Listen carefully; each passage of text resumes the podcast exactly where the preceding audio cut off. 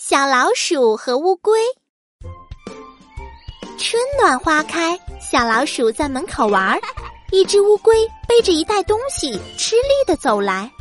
到了跟前，乌龟放下袋子说：“小老鼠，麻烦你了，亲戚送我一袋花生，我家离这里还好远，我实在背不动了。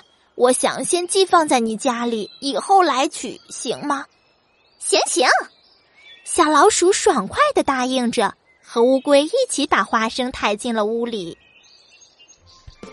乌龟走了，小老鼠把鼻子凑到花生袋上嗅一嗅，啊，真香啊！它的口水顿时滴滴答答落了下来。不能馋，这是别人的东西，不能吃。小老鼠打着自己的嘴巴说。可是口水一点儿也不听话，反而流得更多更快了。哎，真没办法！小老鼠打开袋子吃了几粒花生。第二天，小老鼠看着花生，口水又流出来。它啪啪啪用力打自己的嘴巴。昨天不是尝了吗？怎么还馋？不能馋！可是不顶用，口水仍然越流越多。真没办法，小老鼠又打开袋子吃了几粒花生。一天又一天，每天小老鼠都忍不住要吃花生。终于有一天，花生米只剩一小半袋儿了。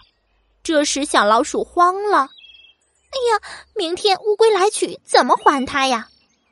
小老鼠急得吃不香睡不着，想呀想。唯一的办法就是快点儿把剩下的花生种下，也许能在乌龟来取之前收到花生还给他。